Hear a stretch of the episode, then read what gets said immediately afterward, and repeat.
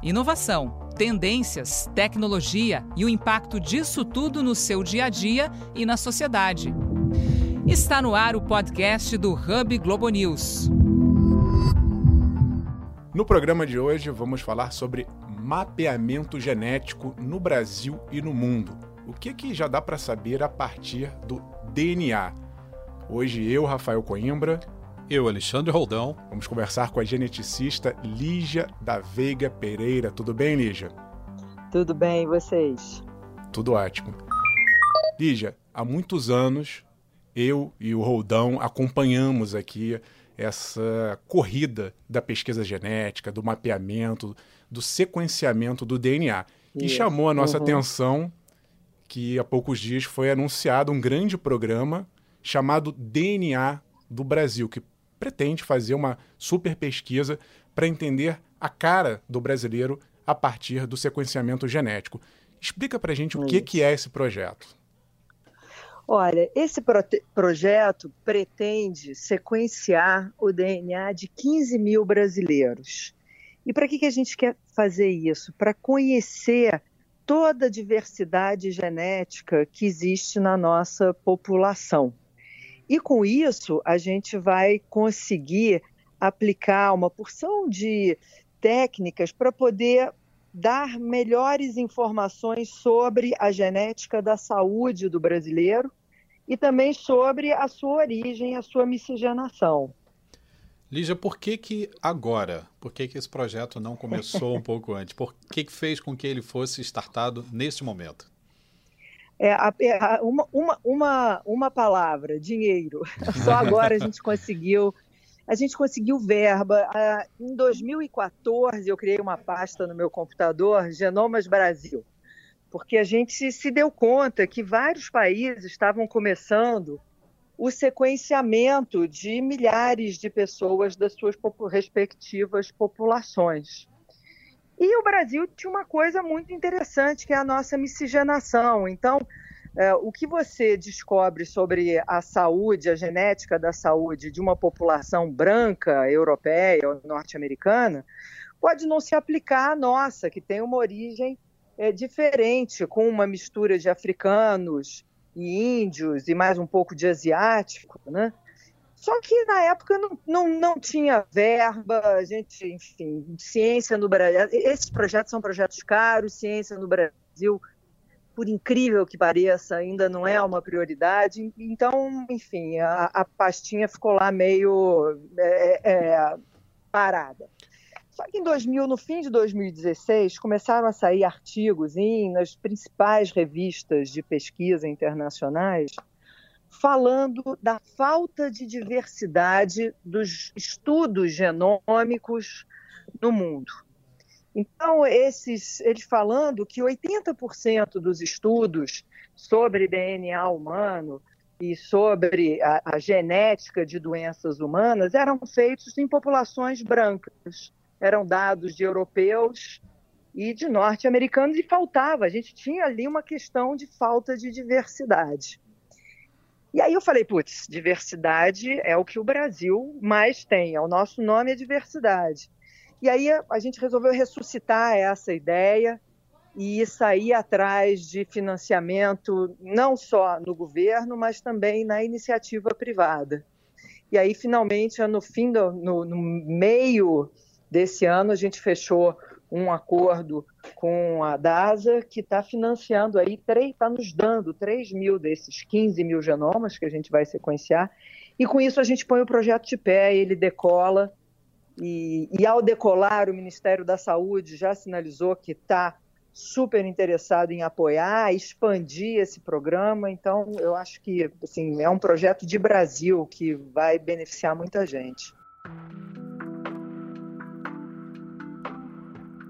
Lígia, quando a gente fala em sequenciamento genético, fala-se muito ah, que o DNA humano ele é praticamente igual, somos a mesma espécie, uhum. não teria tanta variedade. É, que grau uhum. de distância nós, por exemplo, brasileiros, te, temos de uma, uma pessoa asiática, de um europeu? Por que é tão importante chegar nesse nível de precisão de uma determinada cultura, de um determinado povo? De fato, o DNA de duas pessoas, ele é mais diferente entre duas pessoas do que entre duas populações diferentes, tá? É, mas mesmo assim, ele é diferente o suficiente. Aliás, eu não sei se as pessoas se dão conta do quanto o DNA de duas pessoas é diferente ou é igual. Vocês, vocês quanto, têm alguma quanto? Ideia? Não, fala. Pensa num número. Olha, eu acho que a gente está em, sei lá, em 99,5% é tudo igual. Se, é se bo... isso aí, é, ah. 90, é 99,9% igual entre duas pessoas. Mas o que é interessante é que esse 0,1% de diferença que tem entre o DNA de cada pessoa faz com que nós sejamos únicos, né? Que a gente tenha as nossas características individuais, não só a nossa aparência, mas também como as nossas características de saúde. E o que a gente vê já depois com todos esses sequenciamentos é que muitos dos achados sobre a genética das doenças comuns, então, por exemplo, a genética da hipertensão, a genética da diabetes, do Alzheimer, o que as pessoas estão descobrindo em populações europeias depois não se aplica com a mesma precisão em populações diferentes, como a africana, a asiática ou a brasileira, que é uma mistura um pouquinho disso tudo. Né? Então, isso é fato, isso é o que a gente está observando, e é por isso que vários países estão cuidando de sequenciar as suas próprias populações, para poder incluir a sua, o, o seu povo nessa medicina de precisão, numa medicina baseada no nosso DNA. Você falou que somos produtos muito parecidos com uma pequena parcela de diferença. Agora, uhum. muita gente também acha que o DNA é imutável. Da maneira como uhum. ele foi criado, nós vamos morrer com ele imexível. Não é bem Sei. assim, né? Existe uma parcela da pesquisa, se aí, se eu não me engano, acho que já conversamos sobre isso há alguns anos, chama epigenética, que é o quanto uhum. fatores externos, escolhas nossas individuais, podem influir no nosso DNA. Como é que é isso? Ah, isso é uma área fascinante. É, o que a epigenética, porque assim, assim, o nosso DNA é aquela sequência A, T, C, G, você tem essa essa sequência que a gente aprendeu na, na escola. Né? 3 bilhões dessas letras compõem o, D, o DNA de uma pessoa. Só que no DNA você tem uma segunda camada de informação que diz para aquele DNA quando que ele deve estar funcionando ou não, quando um gene específico tem que estar produzindo a sua proteína ou não. Essa camada de informação é que a gente chama de epigenética. E isso é a forma com que o nosso organismo responde ao meio ambiente. Então, por exemplo, eu tomo sol, aquele sol vai afetar o gene da melanina, que é aquela proteína que dá cor à pele, e ele vai produzir mais daquela proteína e a minha pele escurece. Né? Isso é uma modificação então, no DNA que a gente faz isso, dia após dia. Isso. Fumo dia também influi? Nosso... A questão do fumo? Oi? É, o fumo influi de uma outra forma que é péssima. Ele influi danificando o DNA e mudando a, a, as letras do DNA. Isso é muito ruim. Isso é que vai, no final, te causar um câncer. As modificações epigenéticas, elas são reversíveis. Aí eu paro de tomar sol, o meu gene da melanina desliga, eu não produzo mais, dali a pouco eu estou branquela, entendeu? É, então, a gente tem várias formas de responder ao nosso meio ambiente é, com essas modificações epigenéticas no DNA. Mas quando a gente sequencia um genoma, isso que a gente está fazendo agora, a gente não está captando essas informações epigenéticas. É, a epigenética de uma célula de fígado é completamente diferente de uma célula de cérebro ou de sangue. E porque no sangue você tem genes específicos ligados, acionados, da função da célula do sangue, enquanto no, no cérebro é um conjunto completamente de, diferente de genes que está acionado ali, né? É muito mais complexo do que só o DNA, só a sequência do DNA. Lígia, você citou aí uma série de doenças. Se nós uhum. formos agora analisar os tratamentos genéticos, tá. né, a terapia gênica, o que, que é Sei. possível reverter, alterar a partir de um tratamento feito com base no sequenciamento genético individual daquela pessoa? Olha, a gente tem é, uma coisa direta, que é o que você comentou da terapia gênica. Terapia gênica visa você usar o gene como um agente terapêutico. Então, vamos pensar num, num um menino que tem hemofilia, ele tem hemofilia porque ele tem uma mutação, uma alteração no gene do fator de coagulação do sangue, e como esse gene dele é defeituoso, ele não produz esse fator de coagulação. O que a terapia gênica quer fazer é colocar dentro das células do fígado dele uh, uma cópia normal desse gene tá? Para que ele passe então a produzir aquilo, sem ter que ficar pensando em fazer a transfusão de sangue ou tomar o fator de coagulação. Então seria corrigir uh, o defeito genético. Então isso é uma forma da gente usar a genética para tratar doenças, mas as doenças raras, tá? Uhum. Para as coisas comuns, o DNA nos ajuda no tratamento de uma forma indireta. À medida que eu conseguir entender quais são os genes que estão envolvidos no risco de você desenvolver, por exemplo, Alzheimer. Tá? Uhum. Se eu entender que modificações genéticas são essas, em quais genes, eu então aprendo melhor sobre a biologia básica da doença e isso um dia pode se traduzir numa terapia mais eficiente, porque agora eu sei exatamente o que é que está acontecendo que causa todos os sintomas, do ponto de vista genético, molecular. Então, a, essa história do sequenciamento do DNA em saúde, ele tem dois impactos. O primeiro é a gente conseguir fazer um diagnóstico preventivo. Eu, a partir do seu DNA, poder um dia te dizer qual é a sua predisposição a ter essas doenças comuns, seja hipertensão, diabetes, câncer, tá? Você sabendo isso, como essas doenças comuns também têm uma influência muito grande do meio ambiente, você pode tomar medidas preventivas do seu estilo de vida e talvez nunca desenvolver aquela doença. Tá? Então a gente tem primeiro essa coisa dessa, desse diagnóstico preditivo baseado no seu DNA.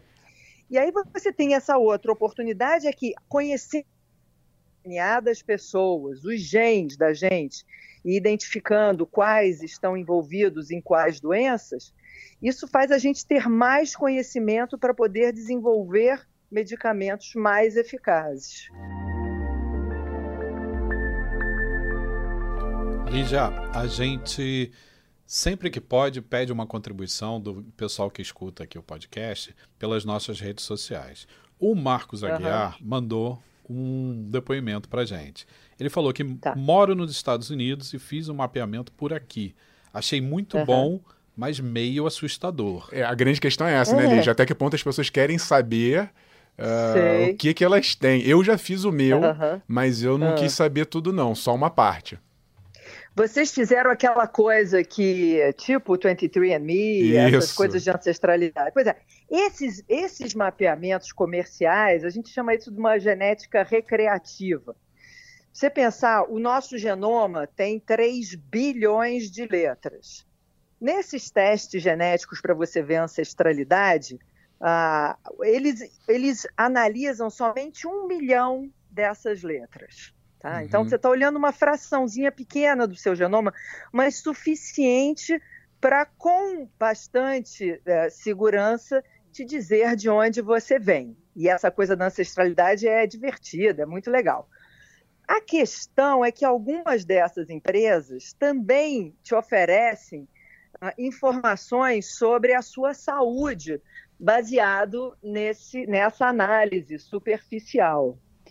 E isso eu acho um pouco controverso, porque a gente conhece muito pouco da genética, das características comuns. Tá? Você me uhum. disse, Lígia, quais são os genes que influenciam o risco de eu desenvolver hipertensão? Eu não sei te dizer. Uhum. Eu tenho uma estimativa que sejam de centena, centenas a milhares. de genes envolvidos nisso, mas eu não sei quais são ainda. Então, todas essas informações sobre saúde que esses testes dão, elas são ainda baseadas num conhecimento muito pequeno, e, e, que é o conhecimento que a gente tem atualmente. Então, eu acho complicado eles oferecerem isso, porque assim, amanhã pode sair um estudo que saia, que descubra-se um outro fator genético da hipertensão e o seu risco que era grande agora virou pequeno, entendeu? Entendi. Assim, olha, é, esses testes que a gente sabe que estão chegando ao mercado, principalmente nos Estados Unidos, Europa, são conhecidos como uhum. testes de farmácia, né? Isso aí Isso. acaba ficando meio. acaba banalizando para bem, como é, por exemplo, o teste de gravidez hoje em dia. Uhum. Né? Tem um acerto uhum. muito bom. Mas as pessoas têm um certo receio de divulgar seus dados e colocar na mão de terceiros, né? O Rafael colheu uhum. um outro depoimento aqui de um pessoal que mandou pra gente. É, o MV Resendem, Sim. com N no final, ele diz o seguinte: esse é um dilema, pois acho maravilhoso poder fazer um exame para saber sobre, sobre doenças ou outros fatores com relação ao meu corpo que poderiam ser evitados ou amenizados, mas quem mais vai ter acesso a essas informações? Empresas de saúde, governos, seguradoras, por isso ainda não fim, fiz. Ou seja, Sei. ele tem aí um uhum. temor. E aí, no caso do, do, projeto de vocês, como é que fica, Liz, essa questão da segurança dos dados da pessoa? Sim, isso, isso é uma preocupação perfeita, é isso mesmo. Quer dizer, quem é que vai ter acesso aos meus dados genéticos e vão poder fazer o que comigo baseado nisso? A minha seguradora de saúde, se souber que eu tenho uma maior predisposição para alguma doença, vai aumentar o preço da minha pólice, esse tipo de. É, então, é, existe todo um arcabouço para a gente, é, se não garantir, maximizar a segurança desses dados e o anonimato do participante. Então, eu vou poder mexer com os dados do DNA do, do, da pessoa X, eu vou ter informações sobre a saúde dessa pessoa, com isso eu vou poder fazer descobertas, mas eu nunca vou conseguir saber quem é essa pessoa X. Dentro dos parceiros que você tem no projeto, tem o Google. Né? Uhum. Qual é o nível Sim. de influência do Google dentro do projeto? Que parte está reservada para ele? O Google Cloud não tem influência nenhuma no projeto. Ele é um prestador de serviços de nuvem, como ele presta para grandes empresas que também precisam ter uma enorme segurança dos seus dados. Eles não têm acesso aos meus dados, eles não podem fazer nada, usar os meus dados, eles estão me alocando lá um espaço de nuvem, uma série de ferramentas para a gente fazer descobertas nesses dados, mas contratualmente eles não têm nenhum acesso aos dados. Lígia, falando em tecnologia, já que a gente está citando uma grande empresa dessa área, uhum. a gente voltar um pouquinho no tempo, ali no, nos anos 90, teve aquele grande projeto do genoma humano, e aí ficaram Sim. uns 10 anos para conseguir sequenciar uh, um DNA de uma pessoa. De lá para uhum. cá, em termos de computação, processamento, equipamentos e preço, o que, que a gente evoluiu? Quando é que realmente isso vai ser barato, eficiente, seguro, a ponto de a gente poder, de repente, mapear o DNA de todos os brasileiros? Olha, o, o, salto foi de. O preço diminuiu literalmente um milhão de vezes. O primeiro genoma humano demorou 13 anos para ser feito. Ele custou bilhões de dólares, vamos botar 2 bilhões de dólares. É, países, 15 países reunidos para conseguir. O... É como se a gente tivesse decidido ir à Lua antes de inventar o avião, tá? Então, teve todo um investimento enorme para conseguir aquele primeiro genoma. Hoje em dia, por, uh, por mil dólares lá nos Estados Unidos, em três dias você sequencia o genoma de uma pessoa. Né? Então, por isso, esse salto tecnológico é que está permitindo agora esses grandes projetos de milhares, centenas de milhares de pessoas de diferentes países. Né? A, a, meta do mercado é chegar no, em um genoma por 100 dólares em um dia. E aí é capaz que a gente chegue aí nesse cenário que você falou, que todo mundo vai ter o seu genoma sequenciado. A gente ainda vai viver isso daqui a pouco. Olha, esperamos. A gente está aqui o tempo é. todo falando de presente para o futuro. né? Olhando para uhum, frente, uhum. sempre usando verbos aí que ainda estão por vir. Eu queria pegar Sim. uma parcela do, do projeto de vocês para olhar um pouquinho para trás, porque eu sei que tem uma parte dedicada à constituição do povo brasileiro, que é aí olhar para as nossas comunidades mais antigas, os grupos indígenas. Como é que é isso? Ah, isso é um, é um, uma, um eixo do projeto que é lindo, está sendo liderado pela professora Tabita Unemeyer, lá da USP, minha colega da USP, em que o que o DNA também nos fala da história da formação de uma população.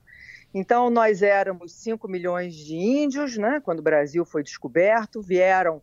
Esses índios não existem mais, né, a maioria, a grande parte foi exterminada, mas fragmentos do DNA desses índios ainda vivem no brasileiro atual, no brasileiro moderno. Então, quando a gente sequencia o genoma, o DNA dos brasileiros, a gente pode é, extrair essas frações de origem indígena e reconstruir essas populações. Né? Super interessante. Da mesma forma, a fração africana. É, junto com os portugueses e os outros europeus, vieram 5 milhões de africanos de regiões da África uh, muito, muito distantes, África Ocidental, África Oriental, africanos que não se encontram na África, vieram se encontrar aqui no Brasil e se misturaram. E se misturaram com os índios e com os portugueses e com todo mundo. Então, uh, as pessoas que têm uma ancestralidade africana, elas não sabem. Africano, a África é um continente. Africano de onde? Uhum. As pessoas não têm essa informação, porque toda a documentação do tráfico escravo foi destruída com a instauração da, da Lei Áurea. E as, as pessoas não, não, não sabem das suas origens. A gente, quando faz esse sequenciamento, a gente também consegue extrair essas frações africanas e ter essas informações de que povos, de que regiões da África. E aqui a gente, além do mais, vai encontrar misturas uh, de, de, de DNA africano que não existem na África, porque aqueles povos vivem distantes um dos outros, e aqui eles né, foram se misturaram. Então a gente também tem um aspecto histórico que eu acho muito interessante nesse projeto do DNA do Brasil. Olha, só para arrematar todo o seu trabalho, eu acho que as pessoas já começam a entender que elas não são só uma coisa e o DNA mostra muito isso. O Eric Silveira mandou um depoimento para gente que ele diz: Minha família fez um mapeamento, curti muito o resultado. Temos raízes na África e também na Europa. Farei o meu para analisar todos os outros membros da família. Aí é muito interessante, né? A gente vê como é. o DNA ele pode trazer informações valiosas do ponto de vista individual e também do ponto de vista coletivo. Quem sabe um dia é a gente chegue na cara do Brasil com todas as suas nuances que sabemos que existem. Lígia, a gente vai chegando aqui no, no fim do nosso podcast. Agradeço mais uma vez a sua presença. Geneticista Lígia da Veiga Pereira, da USP, que está à frente desse grande projeto chamado DNA do Brasil. Obrigado, Lígia. Obrigada, foi um prazer conversar com vocês. Um abraço. Obrigado, Lídia. Eu acho que a gente ainda vai voltar a se falar. Espero que o projeto tá. ande bem e que lá na frente a gente consiga entender melhor o que, que é o brasileiro. Aproveito já para deixar o recadinho para quem está ouvindo. Sempre dá aquela assinada no podcast. Toda vez que a gente fizer um episódio como esse que você está ouvindo, ele vai chegar aí na sua caixa automaticamente e você vai poder curtir os outros conteúdos. Sempre colocando a hashtag HubGenews. Pessoal, um abraço e até a próxima. Até o próximo episódio.